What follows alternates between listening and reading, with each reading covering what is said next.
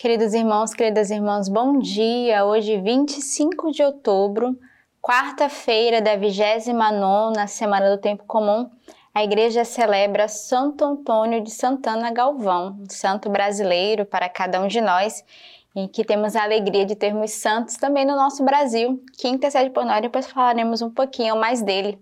Mas nessa quarta-feira é dia também da providência, dia dedicado a São José, que devemos confiar toda a providência da nossa vida, da nossa comunidade de modo particular, mas também pedir a São José a graça da proteção, da intercessão e rezarmos pelos nossos benfeitores e padrinhos missionários. Então, neste dia, eu quero agradecer por todos aqueles que são padrinhos da nova evangelização, aqueles que são benfeitores, que doam também de si para que a obra de evangelização aconteça. Então, muito obrigada a você que tem se tornado fiel todos os meses e talvez você que está nos assistindo tenha o desejo de ser um padrinho missionário procura um dos membros da nossa comunidade, entre em contato e seja também um benfeitor dessa obra para que a obra de Deus ela continue alcançando muitas pessoas através da vossa ajuda.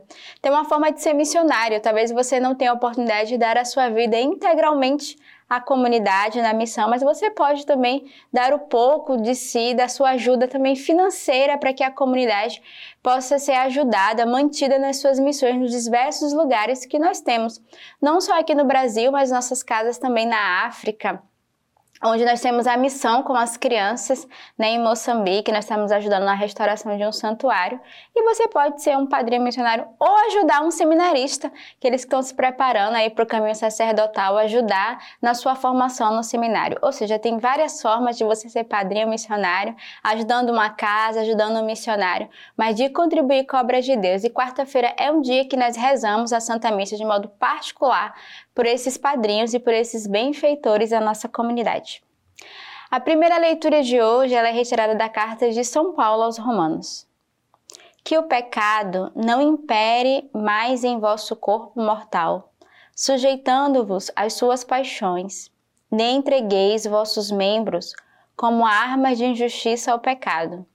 Pelo contrário, oferecer-vos a Deus como vivos, provindos dos mortos, e oferecei vossos membros como armas de justiça a serviço de Deus.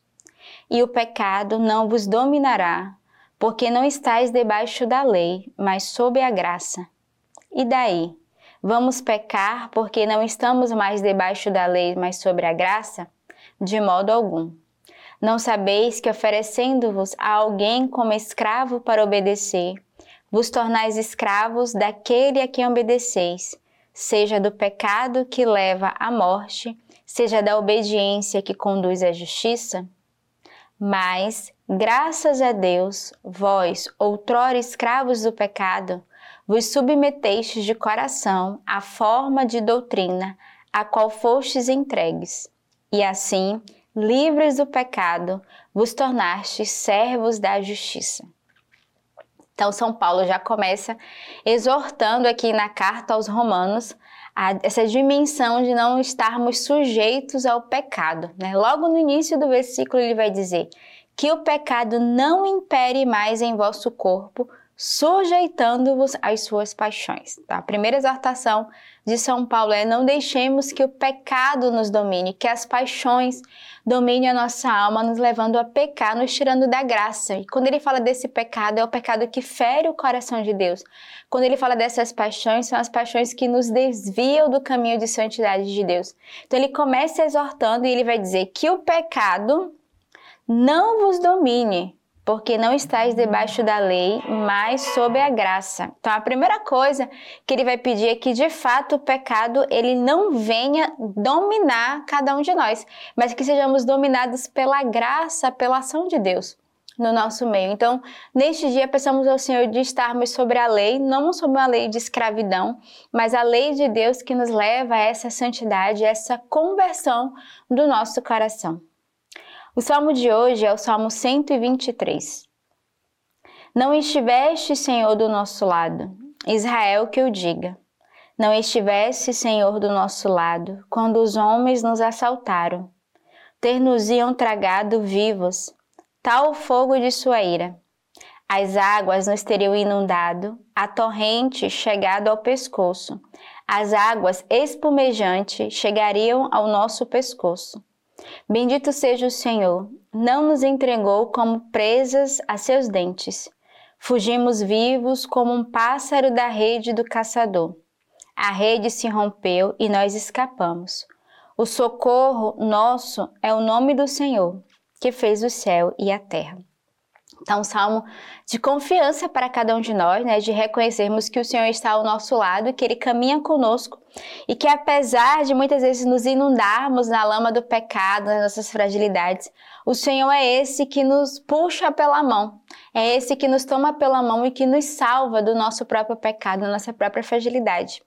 E aí o salmista vai dizer: Bendito seja o Senhor que não nos entregou como presas a seus dentes. Ao contrário, né? o Senhor nos, nos deu a graça de rompermos e escaparmos do laço do caçador. E esse laço do caçador é o pecado, é o demônio, é o inimigo que muitas vezes rodeia cada um de nós. E aí o salmista termina este salmo dizendo: o socorro nosso é o nome do Senhor, que fez o céu e a terra. Então, clamemos todos os dias esse nome que nos salva, esse nome que é o nosso socorro, que é o nosso auxílio nas nossas dificuldades e tribulações. Que o nosso socorro venha do Senhor, né? Do Senhor que fez o céu, a terra, que fez cada um de nós. Então lembremos sempre de clamar essa salvação de Deus em nossas vidas, de clamarmos essa mão do Senhor, né? esses braços que não são curtos para nos salvar, mas ao contrário, que a cada dia os braços do Senhor nos alcance e nos tire da lama do pecado, do abismo que é a nossa alma, das trevas, né? da escuridão, das angústias que a nossa alma pode viver diariamente. O evangelho de hoje é retirado do livro de São Lucas. Disse Jesus aos seus discípulos: Compreendei isto. Se o dono da casa soubesse em que hora viria o ladrão, não deixaria que sua casa fosse arrombada. Vós também ficais preparados, porque o filho do homem virá numa hora que não pensais. Então Pedro disse: Senhor, é para nós que estás contando essa parábola ou para todos? O Senhor respondeu: Qual é então o administrador fiel e prudente que o Senhor constituirá sobre o seu pessoal para dar em tempo oportuno a ração de trigo. Felizes aquele servo que o Senhor, ao chegar, encontrasse ocupado. Verdadeiramente eu vos digo, ele o constituirá sobre todos os seus bens. Se aquele servo, porém, disser em seu coração, o meu senhor tarda a vir e começar a espancar servos e servas, a comer, a beber e a se embriagar, o senhor daquele servo virá em dia imprevisto e em hora ignorada. Ele o partirá ao meio e lhe imporá a sorte dos infiéis. Aquele servo que conheceu a vontade de seu senhor, mas não se preparou e não agiu conforme sua vontade, será açoitado muitas vezes. Todavia, aquele que não a conheceu e tiver feito coisas dignas de chicotadas, será açoitado poucas vezes. Aquele a quem muito se deu, muito será pedido, e a quem muito se houver confiado, mais será cobrado.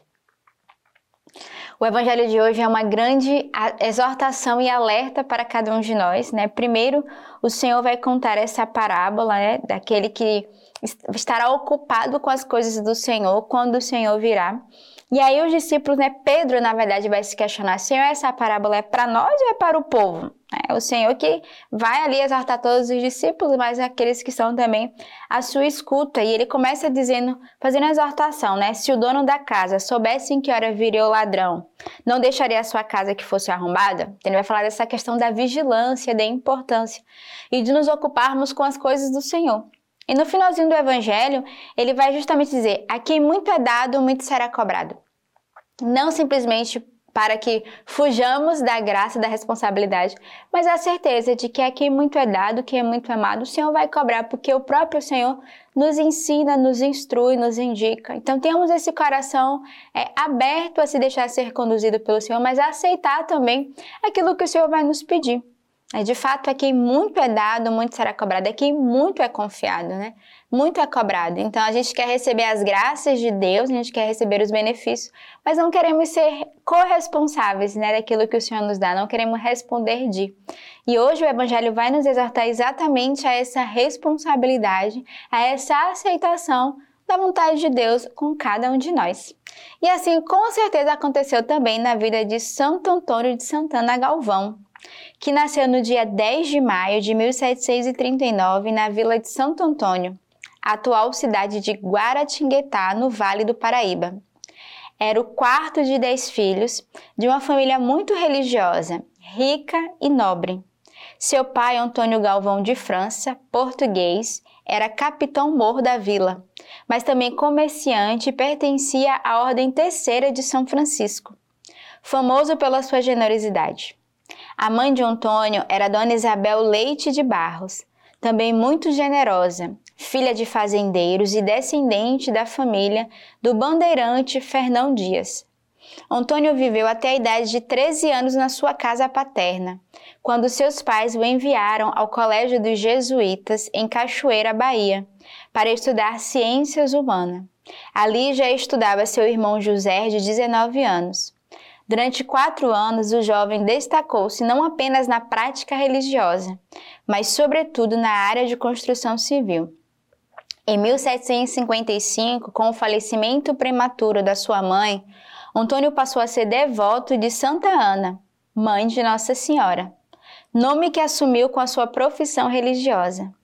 Frei Antônio de Santana Galvão. Na verdade, o jovem queria ser jesuíta, mas devido às perseguições contra os jesuítas pelo Marquês de Pombal, seguiu o conselho do seu pai de se tornar franciscano, no convento de Macacu, em Itaboraí, Rio de Janeiro. Em 11 de julho de 1762, Frei Antônio Galvão foi ordenado sacerdote e transferido para o convento de São Francisco, na cidade de São Paulo, onde continuou seus estudos de filosofia e teologia. Em 1768 foi nomeado confessor, pregador e porteiro do convento, um cargo importante na época.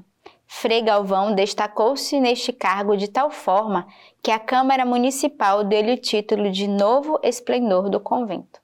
Então, olha que, que testemunho bonito, né, deste jovem que nasceu em São Paulo, estudou na Bahia e depois entrou nos franciscanos no Rio de Janeiro, aqui, ó, em Macacu. Então, peçamos de fato a intercessão deste santo que amou a Virgem Maria ao ponto de guardar o seu nome, né, de Santa Ana, da mãe da Virgem Maria, que ele guardou no, no, na sua profissão de votos, que tinha um coração jesuíta, mas se tornou franciscano, e que hoje é padroeiro também aqui do nosso Brasil, que é o santo qual é, todos nós veneramos. Temos um santuário em São Paulo, Guaratinguetá, que tive a oportunidade de ir a São Paulo, Aparecida. Então, logo depois de Aparecida, passar no santuário e conhecer ali Frei Galvão e rezar, pedindo graças, né, pedindo a intercessão deste santo para cada um de nós. Então, que neste dia, nessa quarta-feira, Peçamos a intercessão de Santo Antônio e de São José para cada um de nós. Tenhamos uma bela quarta-feira e que Deus os abençoe.